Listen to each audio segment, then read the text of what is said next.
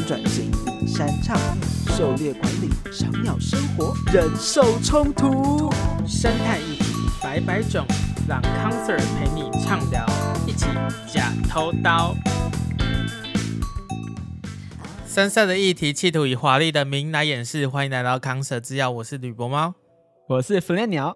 这个是一个关于台湾环境与生态保育议题的节目，有关时事的康 Sir News，主题是探讨的假偷盗时间，还有精简成十分钟上下的康 Sir Zip，让你快速吸收保育观点。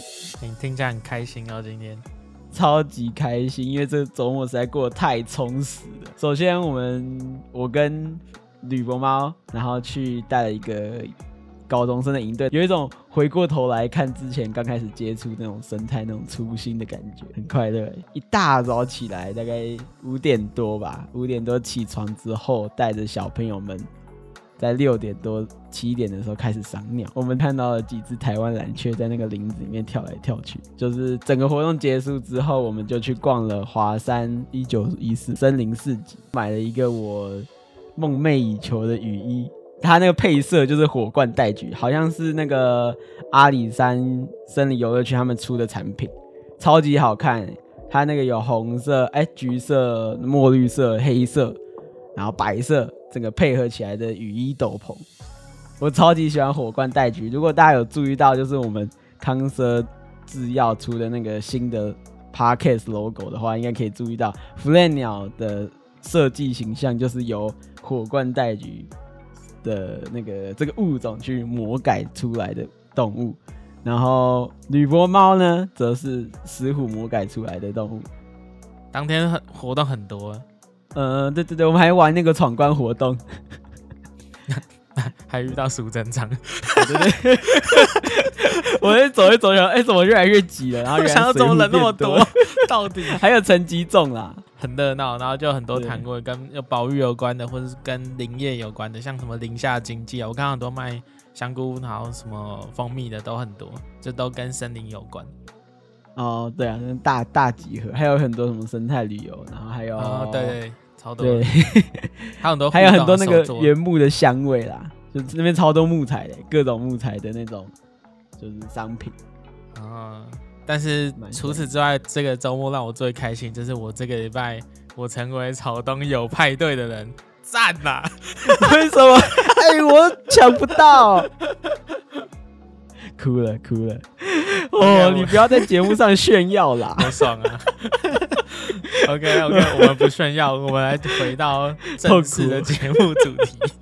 哎，我们节目很中立，一个有抢到，一个没抢到，代表多方。听众的心情，你可以去外面听隔墙有耳，网络上已经把活动创好了。哎、欸，我我我马上就加入了，直接拿听诊器，然后放在那个墙、那个仓库的那个墙上，看可不可以听得到。我们拉回到那个节目，我们不炫耀了，对，我们来讲一下今天的主题。刚、啊、好现在我们现在五月初了，刚好在危害台湾的某一种虫虫啊，就是荔枝春象。这个荔枝春象，它其实是。台湾近十年来算是一种很新兴的这种危害入侵种的那种昆虫，很多果农啊，他们就叫苦连天说：“哦，我们的荔枝、我们的龙眼受到危害。”所以，我们这几年来也发现说，哎，其实不止只有果园，连都市的行道树都有出现到他们的一些踪迹。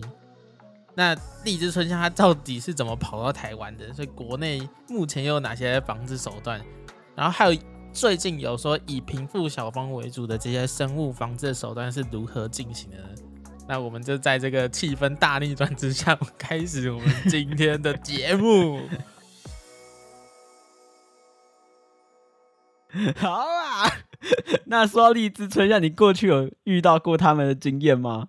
不知道这里有没有跟大家分享，我的工作是在一些浅山地区做调查这样子。那我在中部的山区超级常遇到荔枝椿象，真的。那个遇到不是说，就除了我眼睛所见的那种夸张那种多，因为山区偶尔会有一些果树嘛，你就看到很多荔枝椿象在上面，然后地上有一些什么尸体之类的。我觉得最恐怖的是我在工作的时候，因为会很怕遇到虎头蜂或是遇到长脚蜂之类的。嗯，呃，我们其实，在工作的时候是听得出来说，这个可能是偏。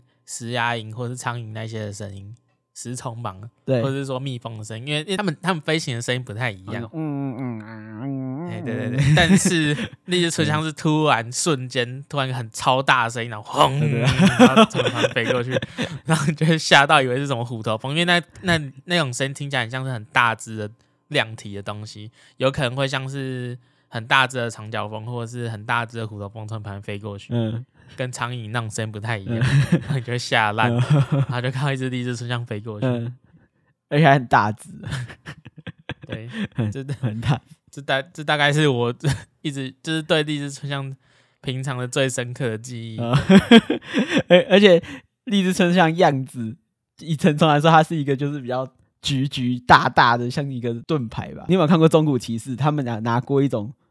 盾牌一般来说还会叫鸢形盾，那个鸢就是那个老鹰的鸢，因为它是就是下面有像风风筝针形啊，对对针形，然后上面比较有点凹槽。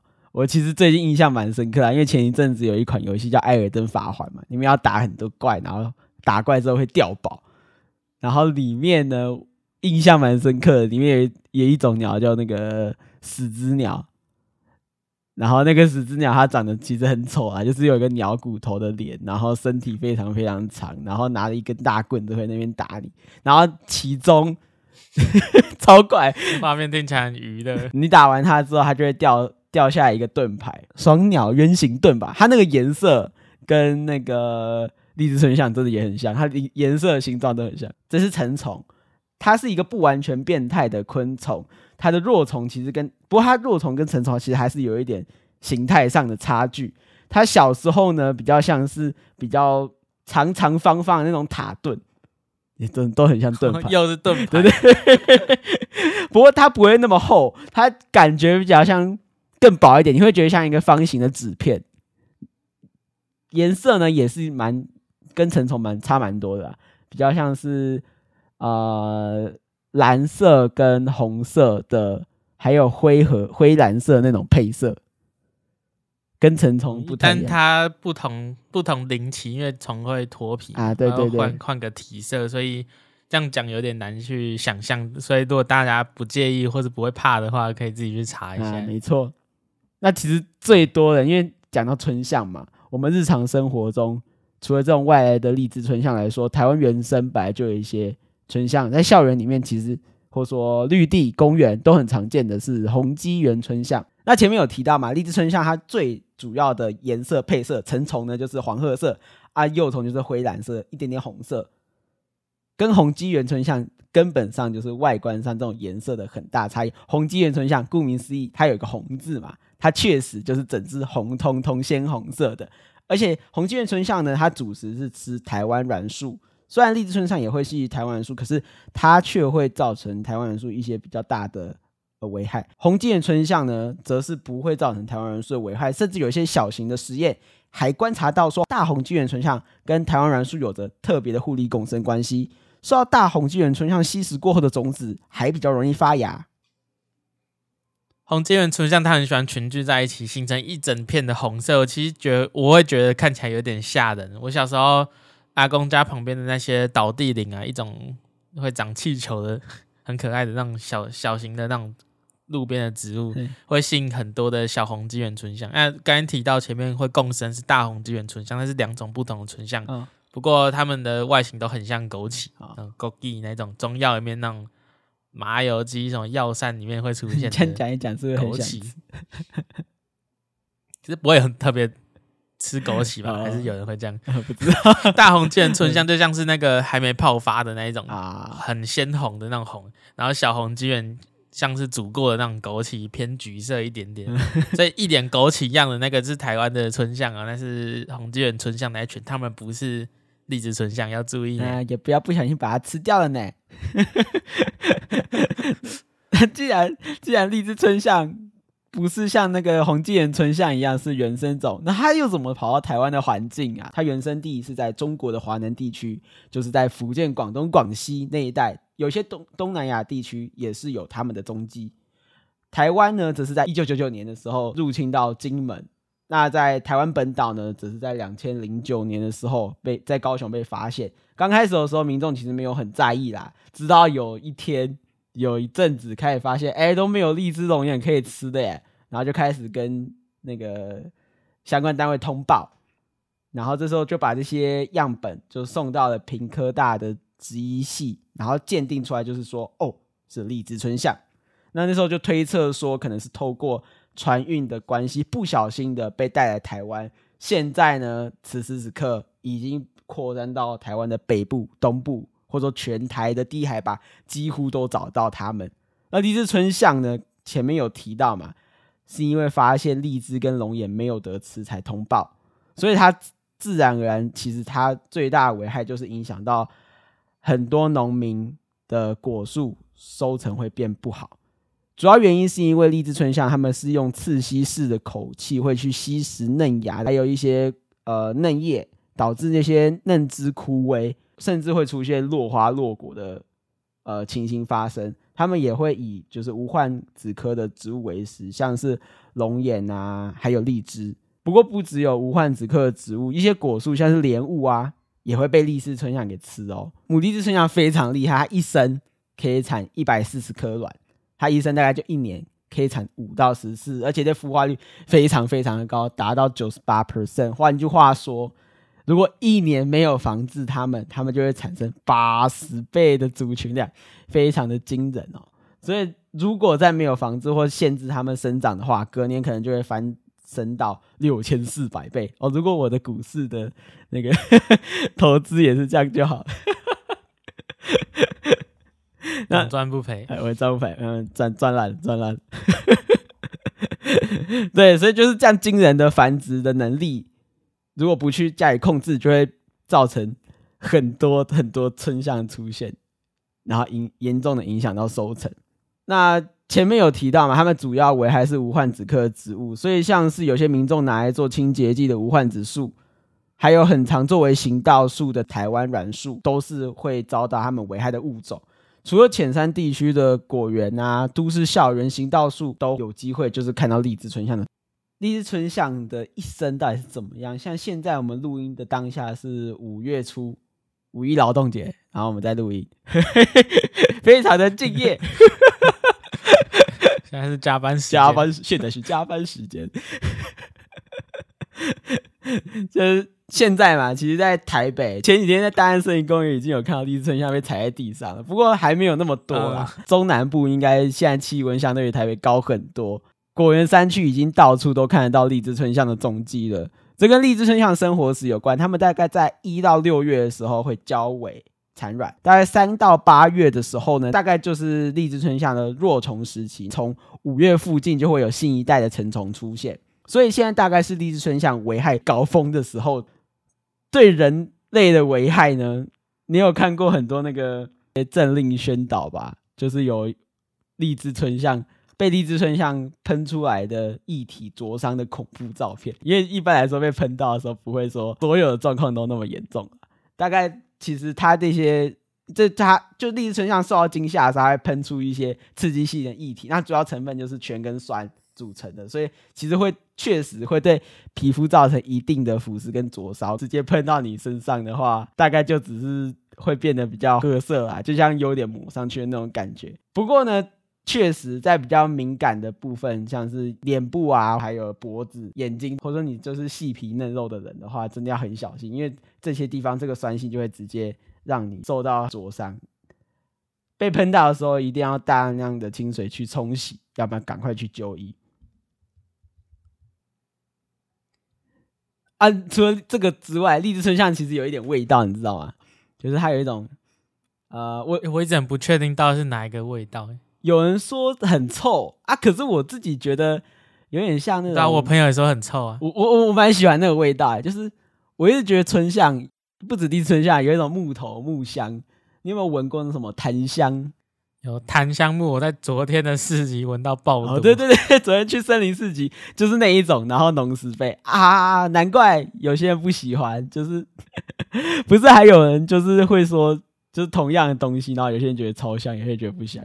你有遇过那种很喜欢加油站汽油的人吗？我不知道哎、欸，我我妈还有一些朋友，他们确实会觉得加油站汽油蛮香的。还有啊，地下室啊，然后像我喜欢那种油墨的那种味道啊，我也喜欢图书馆传统发票那种长长条的发票有一个味道啊，我我觉得它很香。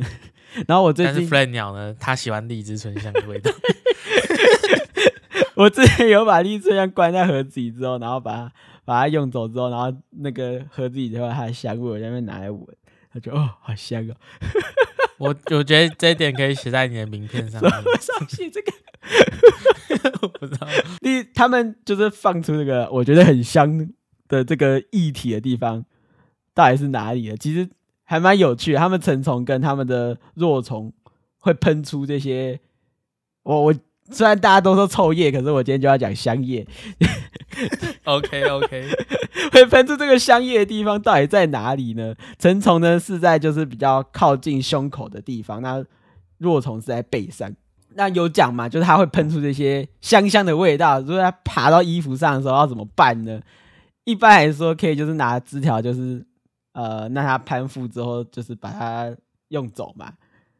那我个人会建议，就是嗯，就让它在你的身上，因为我觉得它很香，就把它当成行动香水，变成一个熏香。那如果今天是遇到它们的卵的话，有时候大家可能会在衣服上啊，或者纱窗上面，我家之前就有哎，就是在纱窗上就看到一些绿绿的它们的卵，我觉得蛮漂亮的。那数量呢，它们蛮有趣的，就是。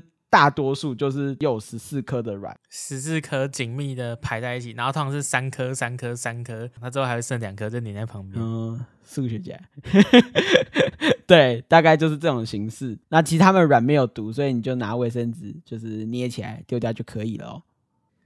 我这边蛮可爱的啦，真的蛮蛮好看的，其实真的配色蛮好看，粉绿色哎，粉绿色蛋好崩坏了。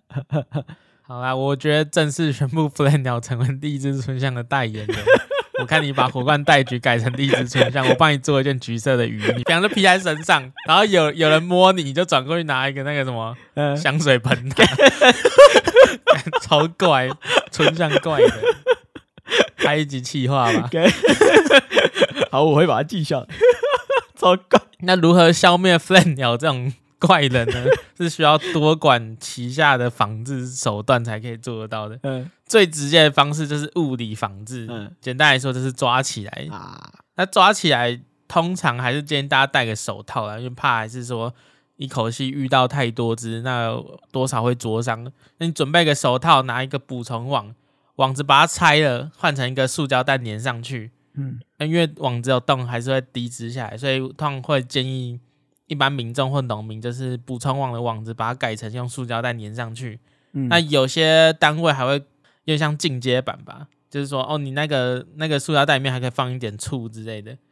那简单的做法就是把整个网袋移到虫，他们他们荔枝醇香常会群聚，移到那个成虫、落虫下方，那就拿个杆子稍微打，敲敲打打，他们很容易就掉下去，哦，自由就抓到他们。嗯，这就是物理防治，这最简单。对。然后还有还有一种手段就是撒药啦，因为农委会他们之前公告的二十几种杀虫剂可以让农民去使用，那这种方式我们就把它叫做化学防治，也算是农民食物上最常用的方式之一。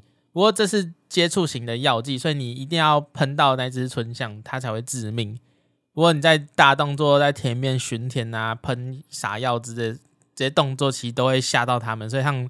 如果是成虫，成虫的翅膀嘛，那到处飞，所以就是不是很容易去用药去杀到它们，因为它们到处飞嘛，而且农民会被自己喷出来的那那些药剂、那些起雾的那些药剂包围到，所以一般来讲，化学药剂还是对弱虫比较有效。嗯，而且农药其实不能一直喷的，因为我们知道农艳它会开花嘛，然后开花我们需要有传粉者，像是蜜蜂来授粉。所以，如果在开化期间你一直喷农药，而且是这种接触型的农药，荔枝春香如果都干掉，那那些蜜蜂差不多也被 干掉了。你就要拿毛笔那边人工授粉，好，我不知道可不可以，我不知道哎。但是，但是因为开花的时候，荔枝春香也是会整个涌上去，整个花穗或是嫩芽都会直接枯萎。哦、所以，这个问题到底有没有解？过去我们说这种。荔枝春香它原产地是中国的华南嘛，嘿所以当地也有蛮严重的那种荔枝春香的危害，所以防治上面，中国以前他们是用化学防治比较多，就是撒农药。可是后来就发现，成效有时候不是那么好，而且有一些抗药性的问题产生。嗯，所以中国在很早之前，一九六零年代就开始使用类似像昆虫防治的方式来，呃，昆虫就是以一物克一物，我们把这种方叫生物防治啊。嗯，他们用的哪一种昆虫？就是平腹小蜂，哎，来防治荔枝椿象。这个有那个协议双关吗？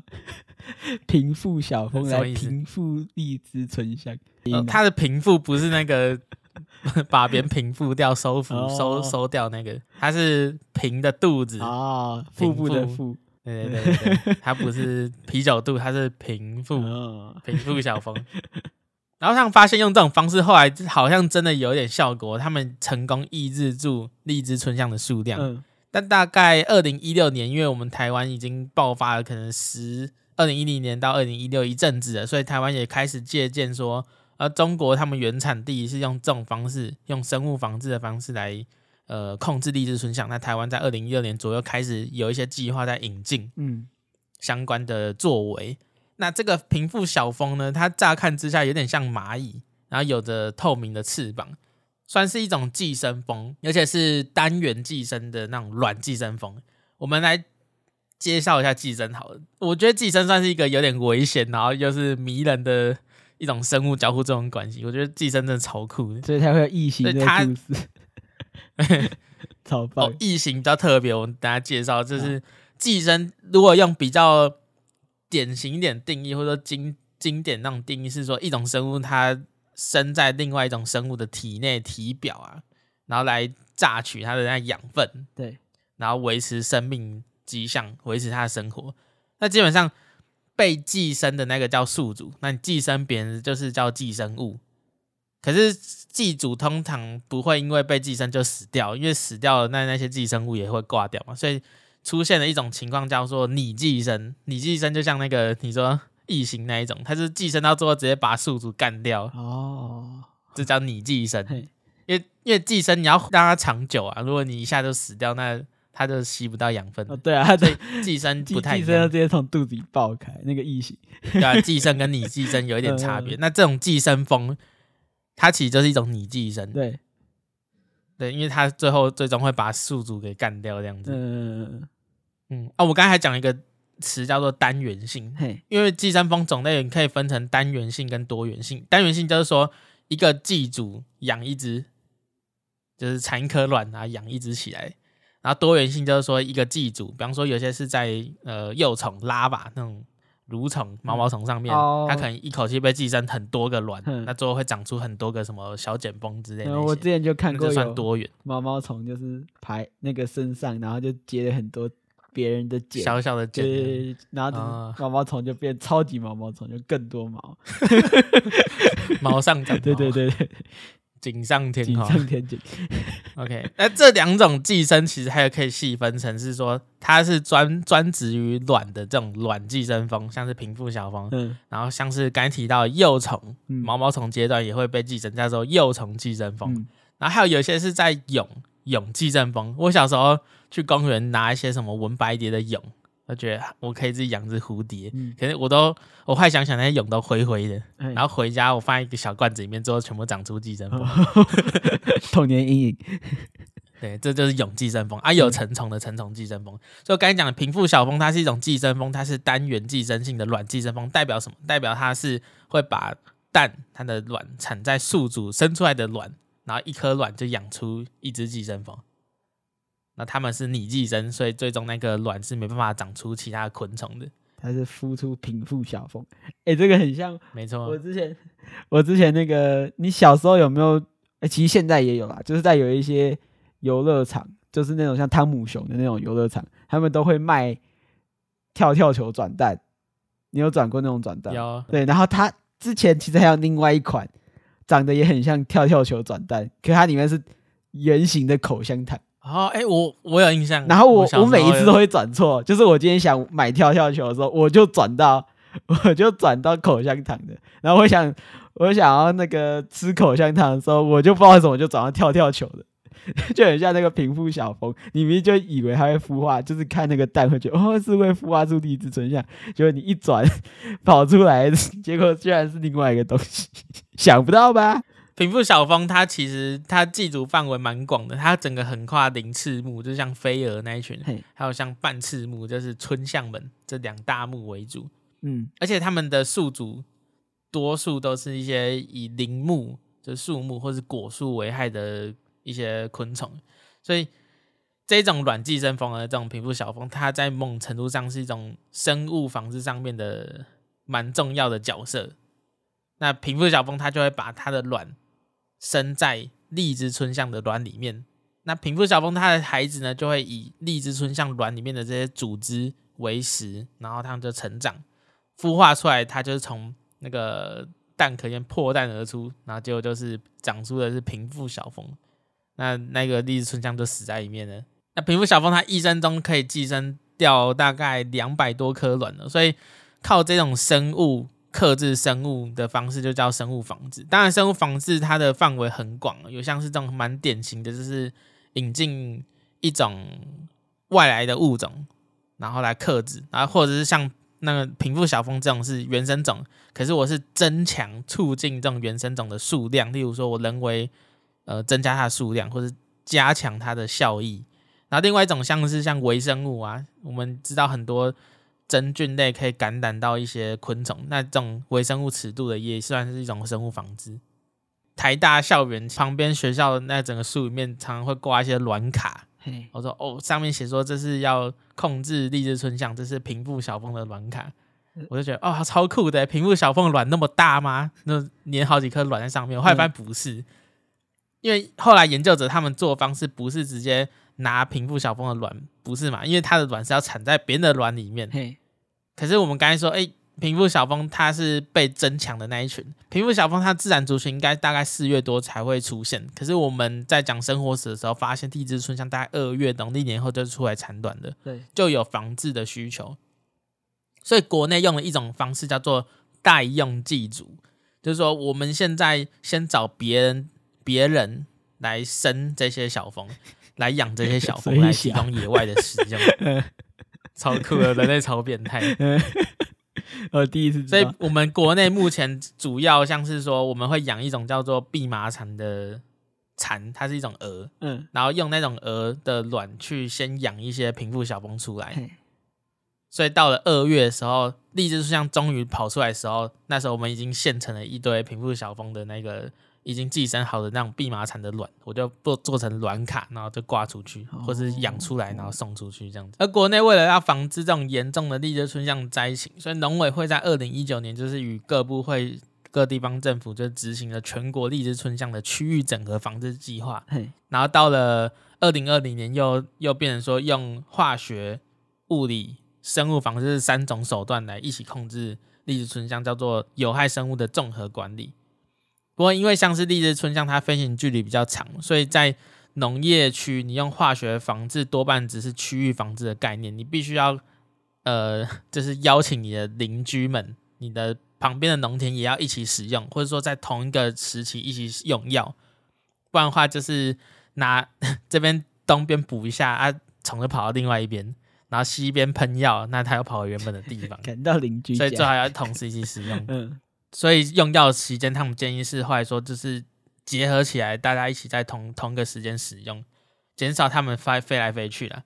然后我们要避免在开花的时候用药，让我们的蜜蜂还可以活下来。所以这些时间都要好好去控制。然后还有像我们直接用物理防治，像刚才敲敲打打用网子捞起来，或是直接看到荔枝春香那十四颗卵片，我就直接把叶子连同卵片剪下来，直接拿走。所以很多地方政府还会有举办像收购，就是呃尽量去移除现成的卵片，让荔枝椿象无法诞生这样子。然后再加上最后面提到的平腹小蜂的释放，所以我们发现的生物防治、然后物理防治跟化学防治，这是多管齐下，要一起控制这样。可是这收购要有一个重点，如果那边放了平腹小蜂，然后寄生那些卵，你要把那那片个卵片都移掉，那你整个生物防治就会大打折扣。所以我们现在要告知说，当地的农民说，稍微知道怎么分辨说这些卵是不是已经被寄生的。那已经被寄生我就不用动嘛。那没有被寄生我就要拔掉。没有被寄生那些卵呢，就像前面 Fly 鸟有提到说，它一刚开始产下去就会偏黄绿色系的。或是说快孵化出若虫的时候会偏红一些些，那这些就要移。那如果农民或者一般民众发现说，哦，它已经有点灰灰的、灰灰脏脏的，那其实有可能就是那个卵可能死掉，或是被寄生的。那这时候你要不要特别去，呃，像收购要收购那种卵片的时候，这种就不一定要用，不一定要拔，因为它可能是平腹小蜂。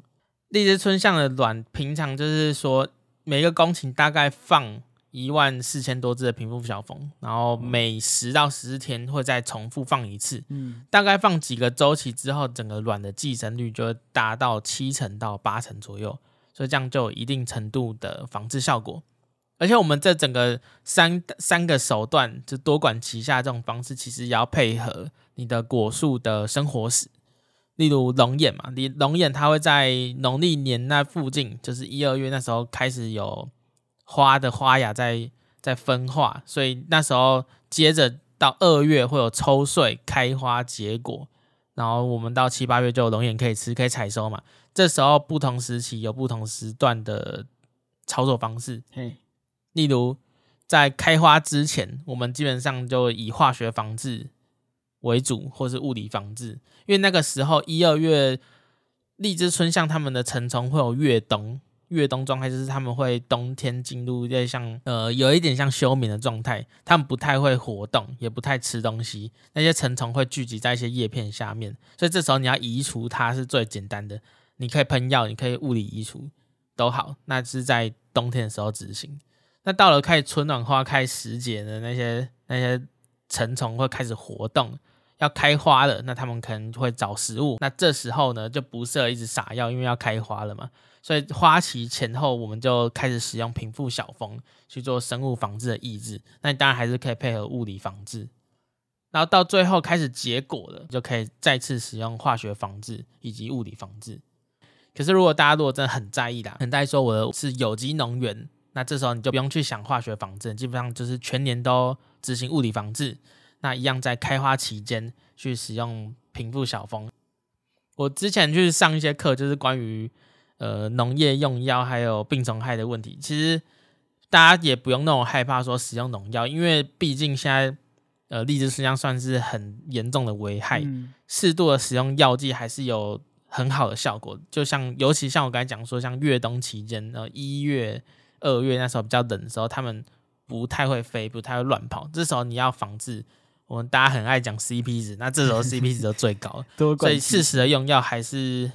会有一定程度的效果，所以大家也不用说哦，我绝对不碰药，药就是太恐怖这样子，因为这这毕竟是因为有需求才会产生的东西嘛。对啊，那配合好时节，所以适度用还是可以使用的。我就会好奇说它成效到底如何，所以一些小规模看起来成效是不错的，例如说苗栗农改场他们就有就有一些有研究表明说哦，有释放荔枝春象，而且有持续释放，那产卵。被寄生的这种寄生率还蛮高的，所以代表一定成效的控制。一些地方像彰化地区，就就有一些新闻就提到说，成效好像不是那么的乐观。我们知道说，一个公一公顷就要放到一万多只才会有防治效果。对，整个彰化产区荔枝龙眼果园产区就一千六百多公顷，嗯、那阵子大概只能提供十万只的小蜂，嗯、所以十万只小蜂远远不及这样的数量嘛。因为 我们一千多公顷，要放一万多只，那你就要有一千六百多万只，差很多。对，所以问题不是说，其实问题也不是算是提供不出来，我觉得问题还是在钱，就是没有那么多经费去协助农民。嗯，而且大家对于这种比较新的手段，还是会保持一个怀疑的态度啊。多多宣导还是蛮重要的。而且我觉得啊，就是如果大家做的不彻底，就像我刚才说，东边一个。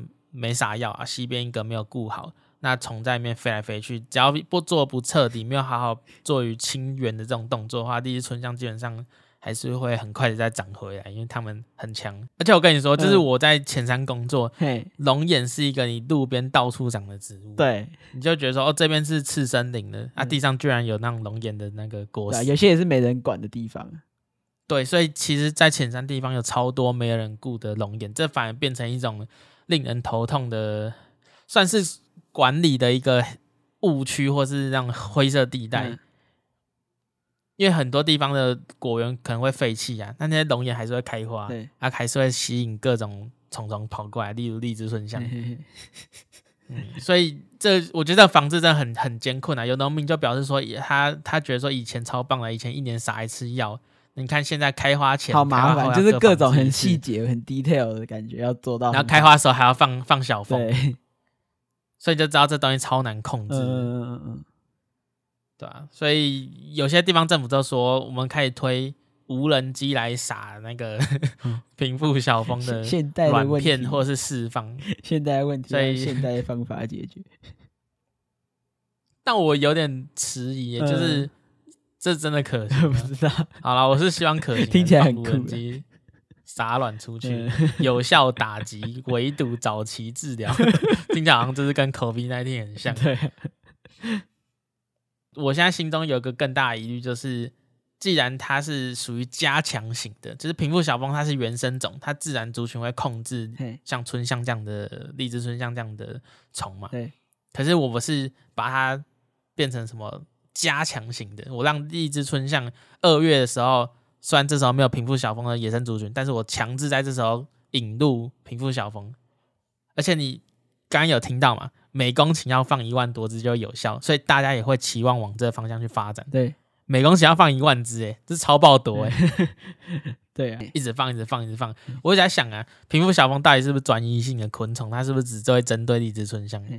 不可能啊，因为平腹小蜂是原生种，阿荔枝春香二零一零年才过来，所以代表平腹小蜂它原本是要靠着别的昆虫的。哦、我就开始去找一些文献，一些论文就显示出说，平腹小蜂它们倾向会往一些就是它的卵粒很圆或是很椭圆的一些蛾，所以像是那个长尾水晶天鹅啊、黄蛾、豆天鹅、青枯叶蛾，还有荔枝春象这种，它只要蛋是偏圆的那一群，它就会产卵。对，可如果你蛋那一群是偏扁的，像是家产或者什么呃文白蝶，它卵是炮弹状的，嘿，然后黄斑粗尾天鹅，它是卵上面还有一些凸起的，那这种它就不爱。可是我们刚才不是讲了一排就是会原产的那些昆虫嘛？里面有一些台湾原生种，黄蛾啊，呃，长尾水青蛾啊，那都是原生的昆虫。嗯，所以我一直在想啊。如果一口气放那几千几万只，到底会不会影响到原本的昆虫？尤其像黄蛾不是很多、欸，这种很大型的蛾，水青蛾我也觉得野外也不是说真的真的到随处可见的多这样子。嗯，我会觉得这种问题需要小心面对，是因为我们过去在生物防治上有超多例子，就是一开始觉得还不错，然后最后却引发严重的后果。虽然这种比较像是引入外来种了，像是说。呃，海蟾蜍，海蟾蜍早期在澳洲引入，就是要吃甘蔗上的一些害虫嘛，就移除移除害虫的效果普普，它反而吃掉一堆当地的原生种。哎、欸，这个我印象蛮深刻。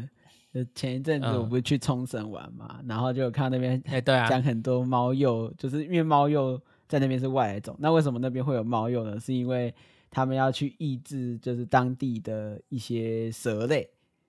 他们就引进了猫鼬，我记得好像也是什么台湾的龟壳花在那边蛮多的，然后就就引引进了猫鼬要去解决一些毒蛇蛇害的问题，然后结果猫鼬就失控了，然后导导致他们很多原生的像是嗯那个秧鸡，当地原生的秧鸡兔子，然后都受到猫鼬的攻击，然后反而造成当地原生种受到破坏这件事情。我知道好像是算是冲绳地区，他们以前种那些甘蔗，然后甘蔗一种了一多，老鼠就会多。嗯，然后不管是你说外来移进去的台湾的龟壳花，或是当地的原生的黄绿龟壳花，嗯、那种波布嘛，波布蛇，鸡波布，嗯，蛇那老鼠一多，蛇都往那边跑。然后农民又要甘蔗田工作，就常常被蛇咬。嗯、这好像有押韵。然后反正就是说，他们觉得说这个问题很困扰。那之前国外很多例子就是说引进那个。印度小猫又可以把那些蛇就是吃掉，所以就后面就开始发生悲剧。你知道吗？蛇对蛇对猫鼬这个克制关系，其实在很多地方都有出现。宝可宝可梦里面，那种猫鼬猫鼬斩对饭食蛇，而且那个、嗯、你知道，它第三代第三代是丰原地区，丰原地区就是以包含琉球为范围的这个九州地区为为范本去设计。对。你去看那个图鉴说明，他就说他们两个是死对头。你看那火那个火影忍者里面啊，那个大蛇王会顾忌那个宇智波鼬。嗯蛇跟鼬、哦，对耶，那真是深植人心，非常好的那个、嗯。但我觉得这个例子不太一样啊，嗯、因为平富小峰它是原生种，对，所以环境这个我们这原生的这台湾这个环境，多少有一些制衡平富小峰的的势力或者控制的手段。嗯，只是我担心比较像是说一口气增加那么多，会不会有别的问题？我查了一下苗栗农改场，他们就表示说。他们实施平富小蜂释放地方是惯行的地方，还是真的在果园里面弄，所以比较不会把平富小蜂带到生态比较敏感的地方，或是生物多样性多的地方。再加上说平富小蜂它的移动距离不是那么好，平腹小峰它主要扩散方式还是用爬行比较多。可是这扩散能力不是很强，这个说法不是可以完全说服我。对我来说，我觉得稍微可以说服一点，是因为。如果有配合农药的话，也许他们在扩散出去之前就被这边农药给干掉一波。天啊，这是什么很恐怖的东西？忘恩负义，很恐怖的说法。就是我就放，反正我会撒药再把它。啊，对对，然后再放新的一批呢。看好变态啊！好吧，好像有道理。可是农药感觉会有那种专一的。我不知道农药到底怎么讲，就是蛮有趣。会不会就是杀平富小王可能就没有那么效果这样子？可是在这伦理上面可能是过不去的，我是这样觉得。过河拆桥总是不是很好。嗯，但这个其中一点，我觉得更说服不了我的是说，我们现在放的这种程度还不是理想状态的数量。我们理想状态是一个公顷要放到一万多只，这。这其实我还是觉得量体偏多啦，嗯、但是我们截至目前到现在录音的时候，我们看了一些资料，并没有特别去针对说平富小峰如何，因为我们把它 boost 嘛，我们放了一堆，会不会危害到当地的其他生态的一些文章或是整理，比较少看到，而且再加加上这是比较近代的应用，然后我们在。同时，针对农业手法以及生态环境的顾及的这种这种想法，也是后来才比较重视的。所以或许就是还没有太多资料，不过大家应该去留意看看。那我来总结一下今天的这一集。荔枝春象它是在二零零九年入侵台湾本岛的外来农业害虫啊，主要影响的像是荔枝、龙眼等等果树。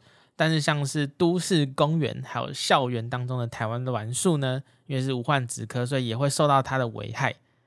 荔枝春象它们的落虫、成虫在吓到惊吓的时候会喷出臭液，香。不然鸟觉得它是呃这个香液，香香叶，唯一一定程度的腐蚀性。好了，代言人你先安静一下，我要做总结。好，但是大家也不用过度恐慌、过度惊慌，你只要用清水去冲洗，所以还是。大家就留意一个原则啊，就是基本上不会怎么样，你水冲一下就好了。但是如果你真的有不舒服的症状，还是要去就医。OK，那荔枝春象目前的治理方式，除了喷药或是物理的抓除，我们近年来还引进的就是像生物防治技术，就是用平富小峰这种原生的这种寄生蜂，透过像这种类寄生的方式，让荔枝椿象的卵无法孵化。而且我们要知道的是。这几种方式一定要多管齐下，一起控制，才可以降低荔枝椿象的数量。不过呢，要做到完全全面的根治呢，似乎还有很多的挑战要面对哦。好，那我们的荔枝椿象亲善大使，你对今天有什么想法？我觉得应该把他们全球都抓起来，然后提炼出有趣的香水，让这个香液可以飘散在呃，让这个社会更美好。未来一片臭，一片臭，它有木质檀香哎吼，感觉就是啊啊，对啦，对对对，说到这个，我我我觉得可以讲一下，其实荔枝椿象在东南亚一些国家会拿来炒来吃，就是油炸来吃，那真真的蛮香。我好像吃过一只哎，忘记谁谁煮给我吃，反正我吃过，所以它那个它那个真的真的在那个时候呢，它的味道会。就真的可以可以吃出它那个木质的香味，我觉得可是你不可能从果园移除这些拿来炸来吃。对啊，当然不行啊！我只是我现在先不管它的生态议题，我只是要觉得它就很香嘛。神经它就是很香。好，我们谢谢青山大使今天大力的推广。我们希望就是未来荔枝春象的议题，大家可以多多留意。我们就今天就录到这边，我是吕博猫，我是飞鸟。我们下不，你是青山大使，我是我是青山大使，我是荔枝春象青山大使。那我们就下集再见，拜拜。拜拜。